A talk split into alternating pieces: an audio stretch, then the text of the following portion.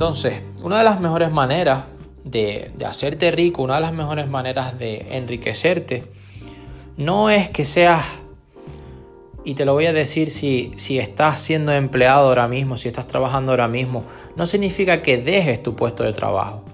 No significa que dejes tus costes fijos y que tires la vaca por el precipicio y que digas, wow, es que porque Valentín me explicó esto, eh, empieces a, endeudarte o, a perder o a querer emprender porque sí, todo lleva un aprendizaje, todo lleva a abrir la mente, todo lleva elevar tu nivel de conciencia y expandir tu contexto.